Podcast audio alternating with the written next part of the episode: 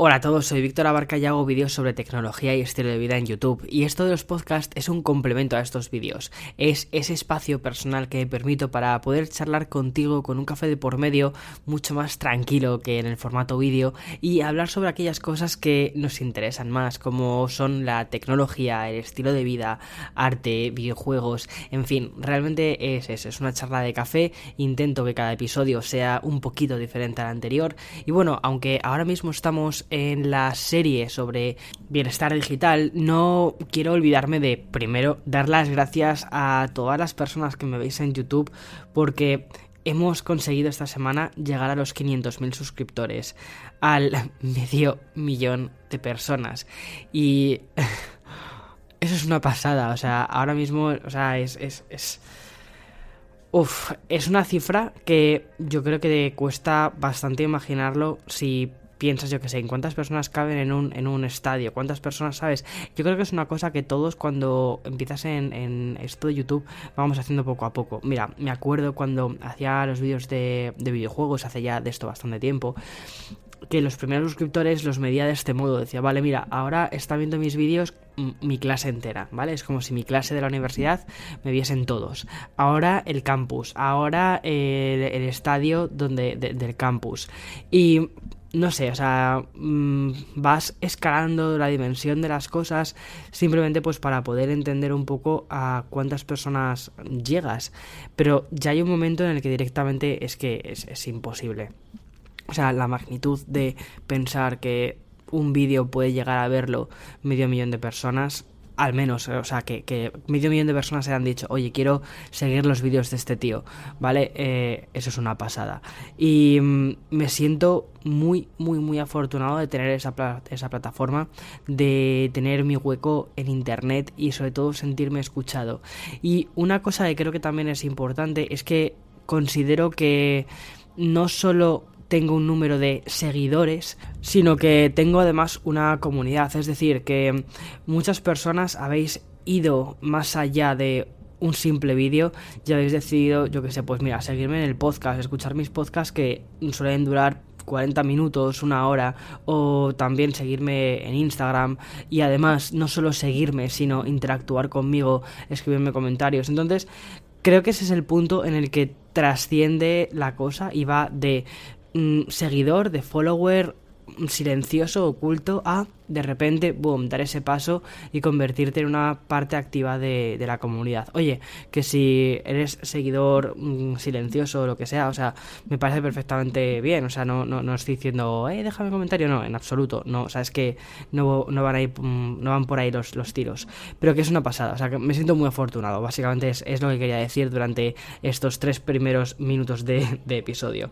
Bien, y mm, se ha acelerado un poquito el crecimiento del canal durante estos días porque he hecho tres vídeos en particular que creo que han no sé, subido un poquito el nivel de volumen de, mm, suscriptores nuevos, que ha sido el primero fue el unboxing del iPad Pro junto con el MacBook Air, después vino la review del iPad Pro y por último lancé ayer la review del, del MacBook Air.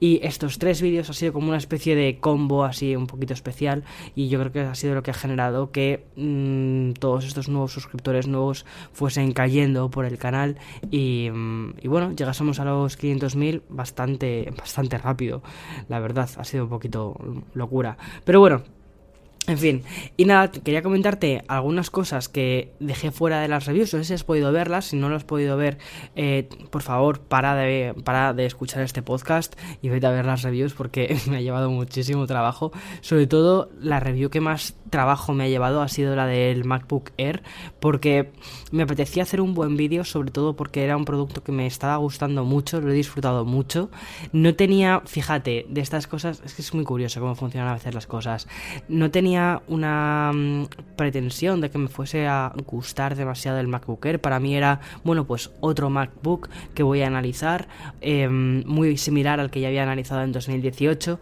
Y no era un producto que, no sé, que me emocionase en particular, ¿vale? Como me puede emocionar, por ejemplo, un iPhone o me puede emocionar, por ejemplo, un, un iPad. O sea, me refiero a emocionar de me apetece hacer eh, esta review, ¿no? Pero conforme he ido probando el dispositivo, me he ido dando cuenta de lo interesante que era, de los cambios que habían hecho, y no podía decir pequeños cambios que han hecho, sino cambios bastante acertados, como por ejemplo eh, tener un teclado que funcione bien, muy similar, es bueno, es el mismo teclado que tiene el MacBook Pro de 16 pulgadas, o mm, el trackpad que funciona también muy bien, no se tiene ese tipo de detalles que dices, vale, me gusta, me gusta porque siento que han hecho un producto bastante redondo y por eso me apetecía hacer un vídeo del que me sintiese también orgulloso, ¿no? De que, fuese más, más redondo. Y bueno, me llevó un pelín más de tiempo eh, terminarlo de lo que yo me esperaba. Esperaba terminarlo un día y medio antes y al final he tenido que regrabar algunas escenas porque no estaba del todo conforme sobre cómo estaba quedando, pero ya, ya sabes, que intento siempre hacerlo lo mejor posible pues para que al final cuando veas el vídeo lo disfrutes, que no sé, que digas, vale, este tipo de vídeos los, los, veo en el canal de Víctor y ya está. Entonces, por eso he tardado un pelín más. Y con el tema del iPad Pro, por ejemplo, tenía ganas de hacer la review del iPad Pro, pero siento que al iPad Pro le falta una segunda parte, que es el teclado. Entonces, tenía que hacer la review del, dispositivo, pero de forma aislada. Y el dispositivo de forma aislada no es un cambio tan grande, sobre todo si vienes de un iPad Pro del 2018. Siento que el salto grande vino del iPad Pro del 2017 al 2018. Un cambio de diseño, cambio de procesador, un cambio en los lenguajes visuales de ese, de ese dispositivo. Y el cambio, el salto no ha sido mm, nada grande en este caso.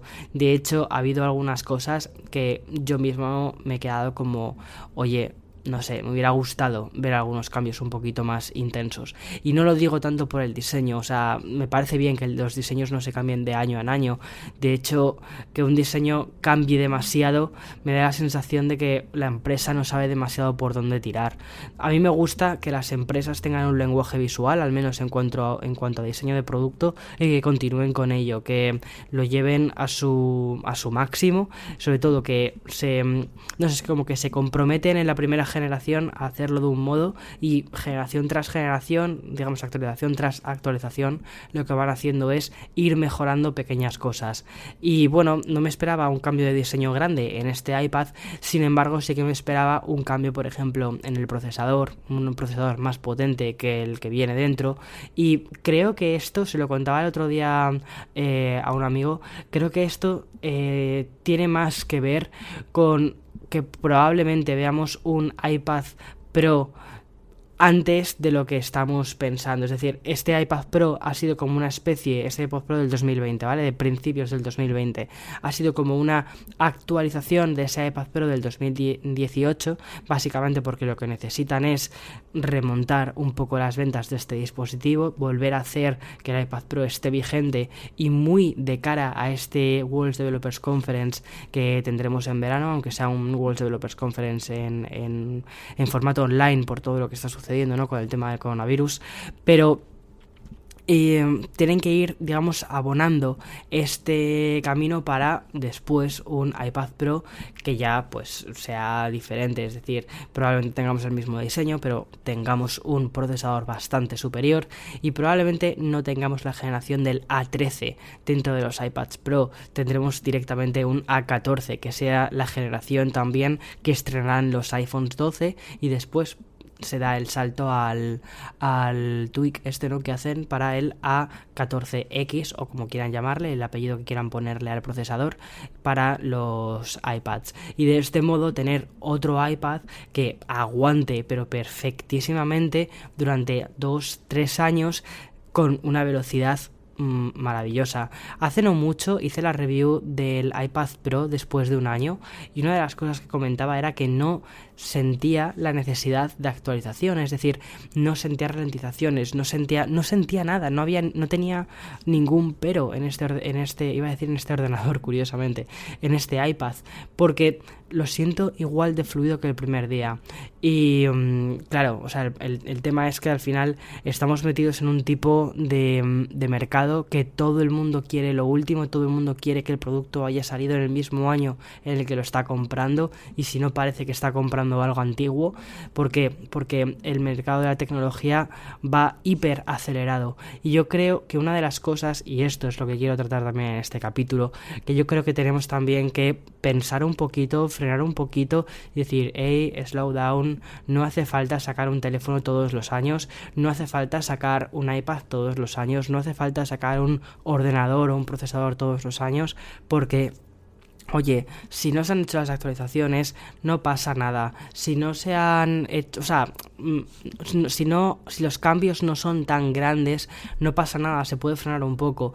Y de hecho, una de las cosas que, mm, mira, una de las cosas que me he dado cuenta con esto de la cuarentena, con todo esto del coronavirus y con todas las personas trabajando ahora mismo en remoto desde casa, es que, bueno, primero la productividad ha bajado, vale, ha bajado muchísimo. Em, lo noto mucho por el tráfico de, emails, la cantidad de emails que me llegan de empresas, por ejemplo, ha bajado bastante y lo veo bien, es decir, me parece muy bien que, que la gente esté, bueno, pues tomándoselo un poquito todo con más calma y prestando atención a las cosas que de verdad importan. Y las cosas que de verdad importan es, pues mira, estar con tu familia, estar con tus, si, tienes, si tienes niños, ¿no? Estar con tus niños, cuidando de, de tus chavales en, en casa y haciéndoles que esta cuarentena pues estén lo más cómodos posible o incluso tú mismo preocupándote por tu propia salud y por qué va a venir después de todo esto, después de este episodio que estamos viviendo, ¿no? Como, como seres humanos y que lo estamos viviendo además toda la humanidad al mismo tiempo. Entonces, me parece obvio que en cierta medida se estén pausando ciertos proyectos o se estén ralentizando ciertos proyectos a nivel de tecnología. Y si este año no sale el, nuevo iPhone, que no lo sé, yo creo que sí, que sí que saldrá el, iPhone 12, habrá que verlo, pero imagínate que por lo que sea no sale, o no sale por ejemplo el Samsung Galaxy Note 20, eh, ¿no? Que es un teléfono que eh, ya debe estar prácticamente, o sea, debería estar pensando en, empezar a su línea de producción si se quiere lanzar en agosto y probablemente se vea afectado o pueda incluso llegar la producción más tarde. No pasa nada, probablemente no necesitemos un cambio de teléfonos todos los años y una de las cosas que estamos viendo es que los fabricantes de año en año no están lanzando cosas que sean wow, necesito esto, necesito cambiar eh, porque el cambio es increíble. No, por eso también se lanzaron las eh, generaciones intermedias. Y esto se ve muy bien, por ejemplo, con el iPhone 6, 6S, con el iPhone 5, 5S. Este tipo de generaciones intermedias lo que hacen es ganar tiempo. Y para mí este iPad Pro es un iPad Pro S, ¿vale? Es esa generación intermedia que mm, lo que hace es intentar ganar tiempo al salto generacional que vendrá el año siguiente. Y si no viene el año siguiente, vendrá el o sea, vendrá después. Probablemente los saltos generacionales, en lugar de ser cada dos años, empecemos a verlos en los iPads cada tres años. Y me parece perfecto, es decir, sin ningún problema. Lo que, lo que yo quiero es que este tipo de, de, saltos se hagan con un sentido. Por ejemplo, una de las cosas que no me han terminado de convencer respecto a este iPad ha sido que se incluya un, un, em, un, visor LIDAR, ¿no? El visor LIDAR, lo que comentaba en la review, al final es una pieza de hardware que incluye en el módulo de cámaras y lo que hace es es poder medir a través de un láser la distancia que hay de ciertos objetos. Y esto, este tipo de sensores, se utilizan de forma más o menos habitual en los coches autónomos y estos coches autónomos necesitan estos sensores principalmente para poder medir la distancia de los obstáculos, dónde está ese peatón, dónde está ese coche para no chocarme, dónde está esa, esa acera y con eso componen un mapa y es muy curioso, no sé si alguna vez has visto eh, y si no echa, echa un ojo, como por ejemplo los Tesla ven, entre comillas, el, entorno, que al final, o sea, es, es, muy curioso, porque lo comprenden de una forma muy similar a como lo comprendemos los seres humanos. Ven, por ejemplo, una persona, y a ver, ellos no lo configuran como persona, quizás lo configuran con triángulos, círculos y líneas, pero saben que es un peatón y tienen que frenar, o como leen los colores de los, de los semáforos, ese tipo de cosas. Bueno, pues todo esto se utiliza, una de las cosas que utiliza es la tecnología eh, LIDAR. Y bien, esto lo han incorporado en el, en el nuevo iPad Pro, entre otras cosas, ¿por qué? Porque vayamos a ir por la calle o, esto vaya a conducir de forma autónoma. Eh, no, realmente se ha hecho por un tema de realidad aumentada. Apple está apostando muchísimo por la realidad aumentada, lleva ya años haciendo, haciendo esto de apostar por la realidad aumentada.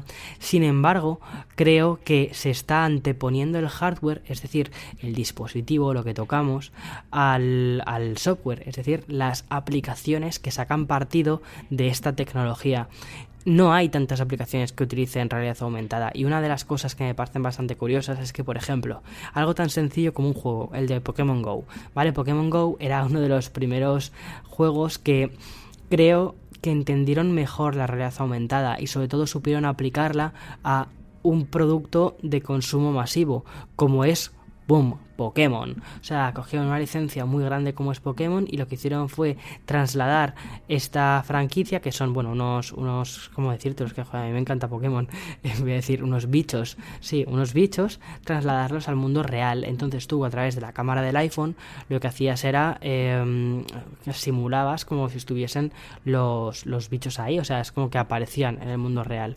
Estoy haciendo esta pequeña explicación, ¿vale? Porque sé que eh, ahora mismo sentado con nosotros podemos tener, yo que sé, puede estar la persona que es súper tech savvy, ¿no? Que sabe muchísimo de tecnología, hasta personas que no saben tanto de tecnología o no les interesa tanto la tecnología, pero, pero les gusta el, podcast, pues porque aprenden cosas con el podcast. Entonces tengo que adaptarme un poco a, bueno, pues a, todas las personas que se quieran tomar este café, ¿no? Con, con, conmigo. Y mm, bueno, entonces, el tema de Pokémon. Pokémon creo que lo hizo bastante bien en este sentido porque supo trasladar primero una franquicia que llama la atención y después una lógica, es decir, quería trasladar estos Pokémon al mundo real y cómo lo hizo a través de la cámara de los teléfonos móviles y de este modo podías ver eh, dentro de tu espacio real podías ver un Pokémon y como si estuviese ahí en, tu, en tu realidad a través de la cámara. Vale, esto que mm, parece así bastante chulo, al final yo creo que muchísima gente que hemos jugado a Pokémon Go hemos desactivado la funcionalidad de realidad aumentada. ¿Por qué? Porque no es tan cómodo. ¿Vale? No es tan cómodo y sobre todo no es tan preciso. Y además de que no es tan preciso, ya o sea, calienta más el dispositivo, eh, gasta más batería, no sé, es como no le ves tantos beneficios, ¿no? A esto de la realidad aumentada. A mí me pasa que yo cuando juego a Pokémon Go nunca uso la realidad aumentada porque no, o sea, los pros y contras van más hacia el lado de los contras. Me gasta mucho más la batería, el teléfono se calienta, a veces es incluso más difícil capturar un, uno de estos bichos si utilizas la realidad aumentada. Entonces, eh, o sea, esto digamos era una aplicación que sí que tenía un poco, o sea, que sí que estaba empujando el concepto de la realidad aumentada, estaba enseñando a la gente, que esto es una cosa muy importante, estaba enseñando a la gente qué es la realidad aumentada. Esto es la realidad aumentada y para esto sirve la realidad aumentada. Pero mm, no ha terminado de cuajar, o al menos desde mi perspectiva, no ha terminado de cuajar, digamos, esta parte, la parte de realidad aumentada. Por ejemplo, Minecraft también sacó una aplicación nueva que se llama Minecraft Earth, que lo que hace es algo muy parecido a lo que hace Lego. Al final te pone un... Es, un poco, imagínate una mezcla entre Pokémon Go, es decir, tienen mapeado el mundo completo y al mismo tiempo también un poquito Lego. Entonces te permite construir un, sí, un escenario de Minecraft en la vida real y es como si tuvieses, pues eso, un Lego gigante pero digital a través de la pantalla de tu teléfono móvil o de tu tableta. Pero ¿Cuánta gente utiliza esto? Primero, creo que, creo que Minecraft Earth no lo, no lo ha petado tanto como por ejemplo el Minecraft tradicional y mm, es un juego que está muy enfocado al tema de la realidad aumentada. No sé, es decir, desde mi perspectiva, y cuidado, desde usuario, ¿eh? que aquí probablemente haya gente que tenga muchísimos más datos, mucho más de insider, y diga, oye, pues mira, chico, no, tienes ni idea de lo que estás diciendo. Puede ser. Pero yo como usuario no siento que la realidad aumentada esté, mm, esté siendo demandada por los usuarios. Que digamos, quiero realidad aumentada. Entonces, claro, Apple ha sacado un iPad con un sensor muy especial y de hecho es uno de los puntos de venta o probablemente el punto de venta eh, con el que están yendo más fuerte es con el tema del sensor LIDAR. Pero el sensor LIDAR es, algo que la gente no, no, no ha pedido, ¿no? Es, mi, es mi percepción. Entonces, creo que mm, realmente la, el motivo por el que la gente va a comprar este iPad de este iPad Pro del 2020 no va a ser tanto porque em, lleve un sensor LIDAR, porque eso creo que a la gente le va a dar bastante igual, sino porque es el nuevo iPad Pro del 2020. Ya querían un iPad Pro, pero no querían el iPad Pro del 2018. ¿Por qué? Porque era el 2018. Pues ya está. Le cambias el año, le pones algunas pequeñas cosas, eh, haces una nueva web y para adelante. Y a, sacar stock y a, mm, trabajar en el siguiente. Me parece un gesto normal, pero en parte es lo que comentaba antes, porque ya no solo es que las empresas nos hayan acostumbrado a recibir cambios cada año, año y medio, sino que también los usuarios demandamos cambios cada año, año y medio. Y si no los tenemos, no lo compramos. ¿Por qué? Porque sentimos que en cualquier momento pueden sacar otra cosa más nueva y dejarnos atrás. Entonces, esa sensación de no quiero quedarme atrás y menos pagando un precio completo. Por lo que creo que Em, este, este iPad ha salido. ¿Tiene sentido para una persona que no tenga un iPad Pro? Es decir, mira, ponte en el caso, algo tan sencillo como esto. Em, y aquí te lo digo súper honestamente. Em, por ejemplo, estabas pensando en comprarte un iPad Pro, pero te echaba para atrás un poquito el tema del 2018. Y me preguntas, oye Víctor, ¿qué hago? ¿Me compro ves sensato comprarme un iPad Pro. Mira, si tenías pensado en comprarte un iPad Pro, ahora mismo es un muy buen momento por una sencilla razón, porque es verdad que este iPad es muy similar al del 2018, por no decir que es prácticamente, prácticamente idéntico, pero las pequeñas cosas que han cambiado hacen que sea lo suficientemente interesante y además que uno ha recibido una rebaja de precios, sobre todo si estabas pensando en tener una capacidad de, de iPad un poquito mayor, porque ya no parte de los 64 gigas como sucedía hace nada, sino que parte de los 128 y el siguiente son 256, que a mí personalmente me parece que es el mínimo, mínimo, mínimo para un iPad, el de 256. ¿Por qué? Porque al final lo llenas. Son dispositivos que te duran durante un montón de años, que van contigo durante bastante tiempo y que los llenas. Que si te descargas series de Netflix para verlas en el avión, que si te descargas, o sea, son cosas que usas y al final no quieres verte limitado. Para mí lo más importante es que la tecnología no nos limite, sino que, eh, bueno, primero que la usemos tal y como necesitamos utilizarla, pero sobre todo que no nos limite. Y ahora voy a hacer una pequeña pausa para el sponsor de este programa. Bueno, continuando con lo que hablaba antes sobre los iPads, la capacidad del dispositivo que elegir o que no elegir, em, me ha pasado una cosa bastante curiosa y esto me apetece contarte a modo de, de, anécdota. Estoy ahora preparando la, o sea, estoy preparando un nuevo vídeo que es un vídeo en principio, en principio, Víctor tendría que ser, y esto me lo digo yo a mí mismo, Víctor, este vídeo tenía que ser un vídeo fácil. ¿Por qué haces que las cosas fáciles sean difíciles? En fin es algo que de verdad tengo que trabajar en ello. Eh, pero bueno, estoy preparando un vídeo que es muy sencillo en principio, que es el de aplicaciones para el iPad Pro. Son típicos vídeos que suelen funcionar muy bien, que la comunidad suele demandarlos para, bueno, pues para saber qué aplicaciones o sea, si sacas alguna idea de alguna aplicación y además que a mí me gusta también ver ese tipo de vídeos, aunque son vídeos muy sencillos, porque sacas mucha información de ellos, ¿no? Y sobre todo ves cómo otras personas usan una herramienta que es muy probable que tú tengas o estés pensando en comprarte. Y bien, como sabes, ya hace tiempo empecé esta serie de minimalismo digital hacia el camino de mm, hacer las paces con nuestros dispositivos y bueno, todo esto. En fin, Em, y una cosa que me ha sucedido es que he reducido muchas aplicaciones, tanto en el iPhone, tanto en el iPad, sobre todo en el iPad. He reducido una barbaridad de aplicaciones. Entonces, antes estaba en, en el sofá planteando qué aplicaciones, de qué aplicaciones iba a hablar, cuáles iba a hablar un poco más detenidamente, y he dicho, es que no tienes tantas aplicaciones como hace un año.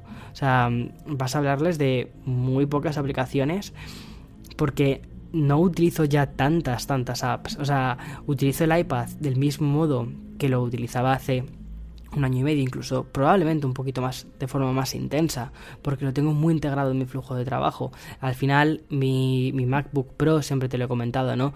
Lo utilizo para editar vídeos, pero el dispositivo con el que me siento más cómodo, fíjate, es con el iPad Pro, sobre todo porque yo soy mucho de escribir, soy mucho de coger el lápiz y escribir en la pantalla. Y esa sensación de tener un canvas me encanta, del, me encanta esa sensación me encanta y eso me la, me la ofrece, me la ofrece el iPad. Y mm, he reducido muchas aplicaciones, aunque lo utilizo más que antes, utilizo menos, o sea, mi atención está enfocada en menos aplicaciones. Y creo que eso es una de las cosas importantes, es una de las cosas que quiero tratar durante los próximos minutos en este, en este episodio. El tema de la atención y de cómo nos enfocamos en, en ciertas aplicaciones y cuáles son aplicaciones que sí merece la pena enfocarnos en ellas y cuáles no merece la pena enfocarnos. Bien, espero que después del episodio anterior que, que hicimos juntos, el de, ¿cómo se llamaba? El del teléfono como fuente de inspiración, ¿no? Creo que era algo así. Bueno, básicamente lo que te contaba era cuáles eran aquellas aplicaciones que creo que pueden convertir tu teléfono en ese pequeño oasis. Una aplicación de meditación, una aplicación para construir nuevos hábitos, para hackear un poco también tu forma en la que percibes el día con como es Stoic, ¿no? Decir, oye, pues mira, mm, las cosas buenas que me han sucedido durante el día son estas, las apunto y además es una aplicación como, pues una aplicación de gratitud. Ahora mismo creo que hay una moda muy grande con todo esto del minimalismo digital, eh, la gratitud y el, el mirarnos hacia adentro, mirar nuestro mundo interior hacia adentro y decir, eh, quiero ser una persona más rica a nivel emocional o todo eso está súper bien y me parece muy muy guay que mm, la gente esté prestando atención cada vez más a esto. Pero también al mismo modo siento que hay una especie de, no sé cómo decirlo, de mm, rollismo alrededor de todo esto, como una especie de mercado de... Y al final estas aplicaciones muchas veces también lo que intentan hacer es que les prestes más atención a ellas, ¿no? Meterte en estas... O sea, son aplicaciones que por un lado quieren quitarte tu adicción al teléfono móvil y que utilices tu tiempo de una forma más consciente, pero al mismo tiempo demandan atención y demandan eh, hazme caso, abre mi aplicación, eh, te envío notificaciones. Entonces es un poco, todo el mundo juega a esta economía del tiempo, a, esta, a esto de, oye, hazme caso, hazme caso, hazme caso. Incluso yo también hago esto, ¿no? Es decir, también juego con la economía del tiempo. Al fin y al cabo, yo de lo que vivo es de la atención, siempre lo digo, yo, yo, vivo de la atención, que me preste mi comunidad atención, eso es lo que a mí me da de comer, eh, ya no solo con YouTube, también con los podcasts, es decir, al final los sponsors vienen porque el podcast tiene X descargas y es X veces escuchado, el, los vídeos de YouTube vienen por el, o sea, el dinero que percibo de YouTube viene directamente por el número de visualizaciones. Y si la gente no ve mis vídeos, yo recibo menos dinero. Entonces es, es, un poco esto, es economía de la atención, economía de la atención. Pero la, atención es limitada. O sea, todos tenemos 24 horas en nuestro día y tenemos que repartir esa atención en el tiempo que, que, disponemos y todo el mundo quiere, quiere que le prestes atención. Si ya esto sucedía en el mundo real, porque en el mundo real también la gente es muy, muy de, oye, hazme casito, pues ya nos vamos al mundo digital y es aún más. ¿Por qué? Porque en el mundo digital todo tiende a costar cero, a costar cero de cara al cliente final, es decir, a ti como consumidor. Te descargas una aplicación y es gratuita, o si no es gratuita es muy próxima a cero. Entonces, ¿qué, ¿cuál es el objetivo de todas estas aplicaciones? Sobre todo de las aplicaciones relacionadas con servicios de suscripción, que las hagas mucho caso para que las termines incorporando a tu día a día, que estas aplicaciones se conviertan en un hábito, formen parte de tu día a día y de este modo continúes con la suscripción porque se han convertido en algo indispensable. Entonces, creo que, o sea, me gustaría que te quedases con este episodio de merece la pena nuestra atención las aplicaciones que utilizamos en nuestro día a día? O sea, todas las aplicaciones que utilizamos merecen la pena. Entonces, mira, yo lo que he estado haciendo eh, durante estas dos últimas semanas, sobre todo con el tema del iPhone, eh, sabes que los domingos el iPhone te avisa y te dice, has empleado eh, tanto tiempo de pantalla y estas son las aplicaciones más utilizadas. Vale, eso está muy bien, lo de las aplicaciones más utilizadas, porque al final lo que te dice es cuánto tiempo has hecho casito, ¿no? A esta, a esta y te dice, vale, WhatsApp, vale, yo ya te he dicho muchas veces que yo no soy demasiado asiduo a las aplicaciones de mensajería y es totalmente cierto. Eh, WhatsApp, por ejemplo, para mí eh, me da una función que la veo indispensable, que es mantener, mantener el contacto con mi familia. Mi familia está en España, yo estoy aquí en California. Entonces, bueno, con mi familia y con mis amigos más directos, que son los que tienen mi WhatsApp. Entonces, para mí es una aplicación que le saco mucho partido, pero mm, em, mis consultas son muy breves. Por ejemplo, mis consultas son de he recibido un WhatsApp de un familiar, le respondo rápidamente, pim pam y ya está. Y se veo que la cosa se puede terminar alargando un poquito más y esto eh, mi madre es testigo de ello, sabe que siempre cojo el teléfono y llamo. ¿Por qué? Mira, yo soy una de las personas que no, hasta hace no mucho no me gustaba llamar por teléfono, de hecho siempre era como, mira, si me puedes mandar por mensaje o por email, eh, lo, lo, prefiero antes que, que hablar.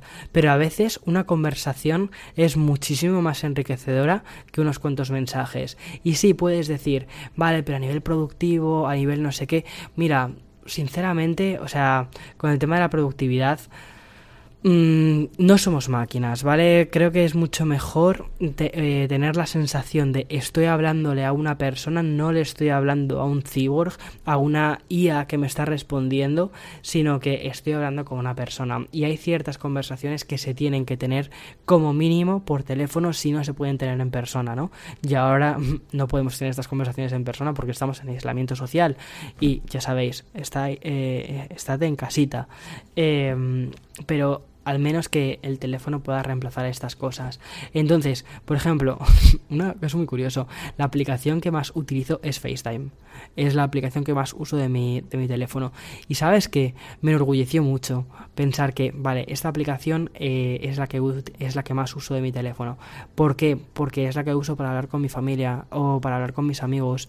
Y mm, al final es el sentido más original de un teléfono, que es comunicarte, comunicarte con tus seres queridos. Y mm, ahí es donde saco riqueza de este dispositivo. Entonces, con eso estoy diciendo, solo utiliza el teléfono para llamar o para mandar mensajes a las personas más cercanas a ti. No y sí lo que puedes hacer, y una de estas cosas que me parece más interesantes, ya de esto he hablado en algún episodio hace bastante tiempo, y de hecho en el vídeo que hice sobre desconectado, hace ya dos años de este vídeo, trataba bastante esto.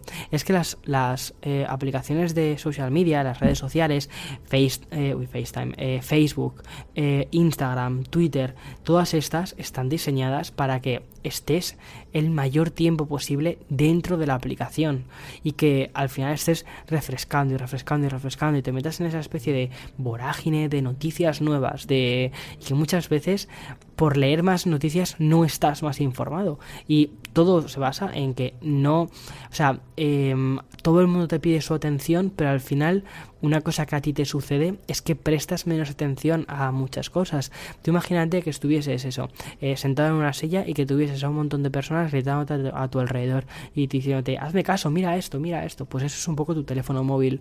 Entonces tienes que aprender a ir callando ciertas voces.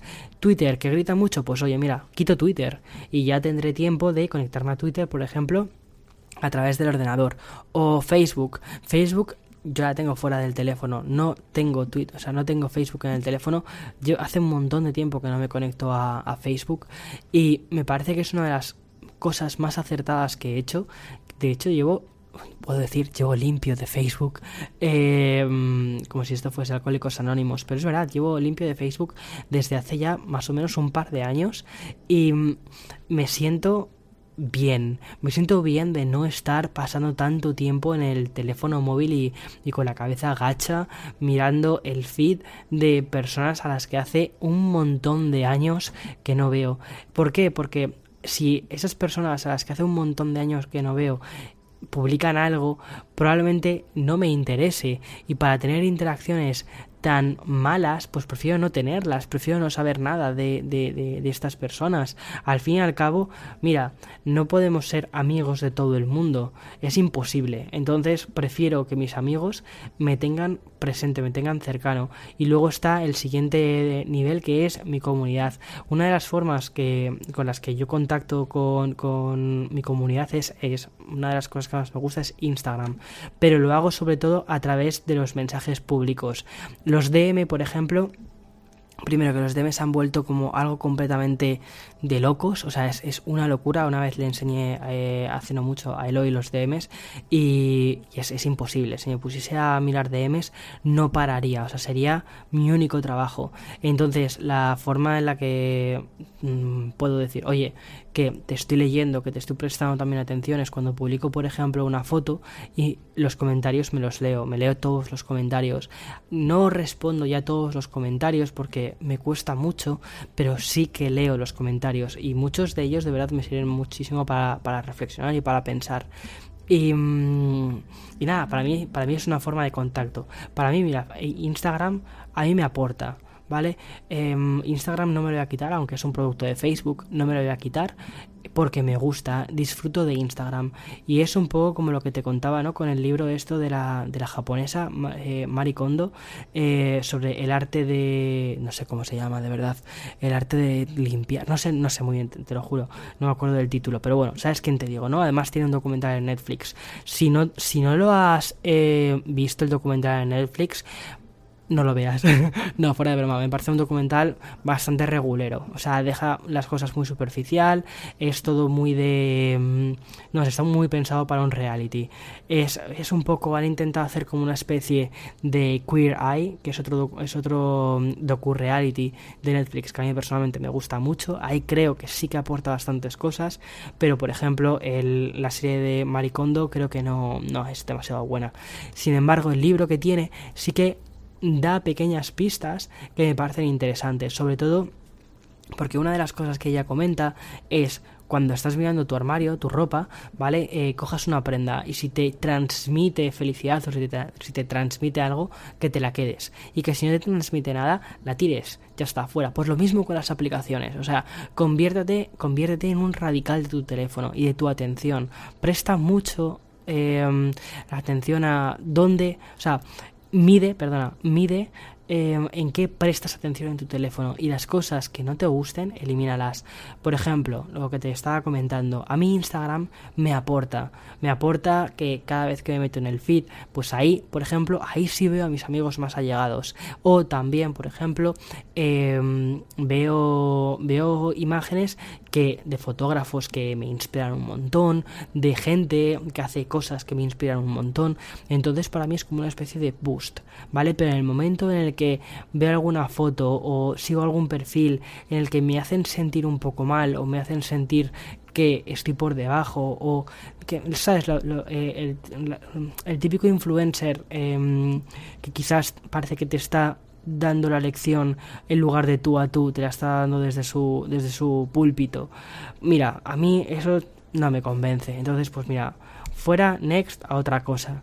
Y y ya está. Entonces, intenta eso, intenta que tu dispositivo móvil, tu teléfono, tu iPad, se convierta no en un agujero negro de atención. Y esto lo primero que puedes hacer es simplemente haciendo este ejercicio, midiendo, midiendo cuánto tiempo eh, prestas atención a cada cosa.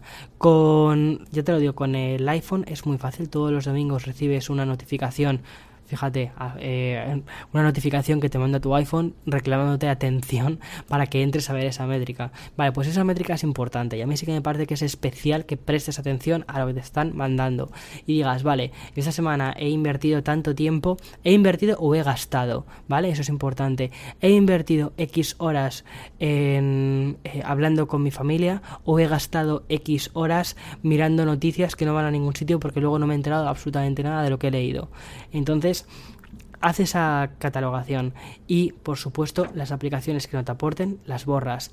Y esto no lo hagas solo con las aplicaciones que más tiempo en las que más tiempo gastas sino también en las aplicaciones que em, no gastas tiempo pero que están ahí. ¿por qué? porque cuantas más cosas tengas en tu teléfono por ejemplo ponte que tienes 100 aplicaciones al final dices, bueno, por una aplicación más no pasa nada, 101, por otra aplicación más no pasa nada, 102, y al final terminas con tu teléfono, pues eso, a reventar, a reventar de cosas que te van a estar diciendo, hazme caso, hazme caso, hazme caso. Y son esas voces que luego cuestan un montón a callar. Em, y lo mismo también con tu iPad, lo mismo también con tu portátil. Y utiliza de forma concienzuda cada una de estas herramientas. A mí, creo que eso te lo conté una vez también en, en uno de estos episodios. A mí hay una cosa que, que de vez en cuando intento hacer y es que cada dispositivo que tenga sirva para una cosa específica. Por ejemplo, para mí el MacBook Pro, aunque es un pedazo de ordenador y sirve para un montón de cosas, para lo que más cómodo me siento es para mi trabajo. Pero, por ejemplo, no me gusta utilizarlo para escuchar música o para descubrir nuevos grupos. Para eso me gusta o el iPhone o el, o el iPad. ¿Por qué? Porque de este modo separo, separo lo que es mi entorno de trabajo y esto como, como em, freelance es indispensable. Separo bastante mi entorno de trabajo, que en este caso, como no tengo un espacio físico separado, al menos que mi, que mi MacBook sirva para eso. Este es mi espacio de trabajo. Y después, el resto de dispositivos, mi iPhone o mi, o mi iPad, es em, entre trabajo, ocio, pero de una forma un poquito más de jugar, ¿no? De explorar que me apetece explorar nueva música, pues ahí, que me apetece jugar algún videojuego, mira, si me apetece jugar algún videojuego, realmente donde juego es en la Nintendo Switch, que estoy viciadísimo en Animal Crossing. Y esto es otra de las cosas que te quería contar ya en estos últimos 5 minutos de podcast, te lo prometo. Me apetecía mucho sentarme aquí a charlar contigo, la verdad. Em, en estos últimos días, hace ya, bueno, hace ya 14 días, sí, hace 14 días salió el Animal Crossing New Horizons, que es el nuevo Animal Crossing para Nintendo Switch y la premisa de este juego es bastante sencilla, es monta una isla, no tienes un objetivo como tal, simplemente el objetivo te lo marcas tú. Y me gusta mucho porque, por ejemplo, antes, los tiempos muertos que tenía, pues eso, cuando vas al baño, cuando estás em, tumbado en el sofá en plan de quiero desconectar. Muchas veces coges el teléfono, coges la tableta y te pones a mirar noticias, te pones a mirar Twitter, te pones a, no sé, a perder el tiempo, lo que considero perder el tiempo. Entonces, y está genial, ¿eh? O sea, perder el tiempo es maravilloso y es una cosa que hay que volver a recuperar. ¿Los animales pierden el tiempo? Sí, pierden el tiempo. ¿Y por qué? Pues porque está bien, porque nuestro cerebro de vez en cuando también necesita perder el tiempo. Ya está. Pero dentro de lo que cabe, prefiero perder el tiempo en algo que me dé la sensación que estoy construyendo. Entonces, Animal Crossing es un juego que se basa muchísimo en lo que son las recompensas, así como, venga, recompensa, recompensa Haces, agitas un árbol, pues te caen unas manzanas. Estas manzanas luego las vendes. Todo son, son recompensas. Es un juego que es el perro de Pavlov, pero multiplicado por mil. Y mm, a mí personalmente me, me, no sé, me hace sentir bien. No llego al punto de estar enganchado a esto, obviamente, porque si mm, si pensase que este juego me está afectando a áreas que no quiero que me afecten del resto de mi vida, entonces lo dejaría, ya está, fuera. Eh, tienes que ser, como te digo, bastante consciente sobre dónde inviertes tu tiempo. Pero mm, me gusta en el sentido de que cada vez que tengo un ratito libre, pues voy a este juego y al final lo que me da la sensación es de que estoy construyendo una isla en todos estos momentos libres. En todos estos momentos en los que me metía por ejemplo en el periódico para ver noticias súper catastróficas pues en lugar de hacer eso me meto en mi isla me aíslo yo mismo de, esta, este, de este mundo de lo que está sucediendo alrededor y tal. Esto o sea, me aíslo a medias, ¿vale? O sea, me, me he limitado mucho el consumo de noticias leo las noticias, sé lo que está pasando en el mundo, sé lo que está pasando en, en mi casa, en, en, Madrid, ¿no? Ahí es donde está mi, mi, familia, donde está mi, como quien dice, mi, mi, cuerpo está aquí, pero mi corazoncito también está allí, entonces tengo que prestar mucha atención a, a aquello. Pero no puedo hacer un seguimiento constante de las noticias porque entonces, de nuevo, ¿de qué lleven los medios? De la atención. Entonces, no puedo trabajar para los medios, no puedo hacer que mi atención esté supeditada a lo que quieren los medios que, que consuma. Tengo que hacer que justo estas aplicaciones o estos medios o esta información trabaje para mí, me ofrezca un valor durante un tiempo concreto, lo consumo y fuera. Y lo mismo tienen que ser para ti también los podcasts. Estos podcasts me parece buena idea si, por ejemplo, te acompañan mientras estás haciendo alguna tarea, si estás... Pero no me gustaría que te sirviesen como, no sé, como una, no sé, si quieren ser como una especie de, de, distracción, pero que lo consumas eso, sabiendo, siendo consciente de que es una distracción y que eh, te acompaña mientras estás haciendo cualquier otra cosa, pero que no sea un agujero negro de tiempo. Y lo mismo los vídeos. Los vídeos sobre todo intento que durante esos 10 minutos estés viendo un producto audiovisual de mucha calidad para, para que al menos digas, vale, he invertido 10 minutos de mi vida, pero oye, me llevo la sensación de haber visto esto, de haber visto un producto visual que merece la pena y eh, además informarme sobre algo que me gusta. Pero bueno, en fin, em, la moraleja de este podcast, como quien dice, de este episodio, quería eso, que recuperases tu atención, que te lo pongas como ejercicio. Y sí que me apetece leer mmm, alguna cosa, leer lo que me tengas que contar sobre esto, déjamelo en algún comentario en, Instagram. O mira, si quieres también me lo puedes enviar por correo electrónico, los correos electrónicos eh, sí, que lo, sí que los leo, es al final parte de mi trabajo. Y mm, si quieres envíamelo por correo electrónico, ¿cómo, cómo te está yendo toda esta parte de los experimentos, de minimalismo digital, cómo lo estás poco a poco aplicando, porque para mí es una cosa que me gusta un montón. Y aquí, lo que decía antes, aquí no estoy en ningún pedestal y diciendo, hey, mira todo lo que sé. No, en absoluto. Aquí estamos tú y yo aprendiendo al mismo tiempo. Simplemente yo me estoy leyendo unos cuantos libros. Tengo la suerte, eh, por un lado, y desgracia por otro, de probar un montón de productos diferentes y que al mismo tiempo me sirven como si fuese un poco como, como un junkie, ¿no? Que le están dando la metadona constantemente, le están poniendo el frasco al lado y está diciendo, espera, no, no, no, no, no, tengo que ser consciente, tengo que ser fuerte. Entonces al mismo tiempo estoy diciendo, venga, vale, soy fuerte, pruebo este producto, pero luego soy consciente de mm, lo que he utilizado, hasta dónde lo he utilizado. Pues eso. En fin, que espero que te haya gustado este episodio, que hayas disfrutado, que hayas disfrutado de este café y mm, nos vemos en, en, internet, porque estos días es, es lo que hay, es lo que hay. Nos vemos en internet. Un abrazo gigantesco y ya para concluir, ¿vale? Porque, bueno, siempre me dicen mis padres, Víctor, te enrollas mucho siempre al final de los podcasts. Em, no puedo despedirme sin decirte que, bueno, primero, gracias por esos 500.000. Em, de verdad, valoro muchísimo, muchísimo, muchísimo a mi comunidad. Es increíble todo esto. Y segundo, sé la situación que está pasando en el mundo entero, eh, sé lo que está sucediendo en Chile, sé lo que está sucediendo en Perú, en México, en España. Eh, es muy difícil. Entonces, si durante estos 45 minutos de podcast te han servido para desconectar, para pensar en otra cosa, para pensar en, en planes de futuro, en cómo quieres que tu vida sea eh, menos digital, o sea, de consumo digital absurdo y que sea de un consumo digital cada vez mejor, pues oye, mira, yo ya me siento satisfecho. O sea, si te ha servido para distraerte un rato, me siento feliz.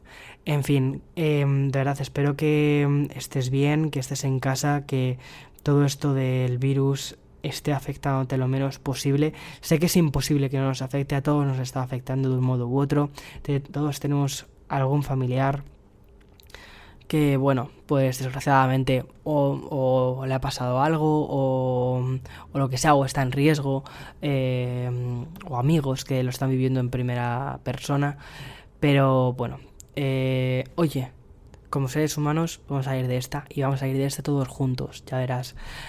Un abrazo gigantesco, hasta otra, chao, chao, chao, chao.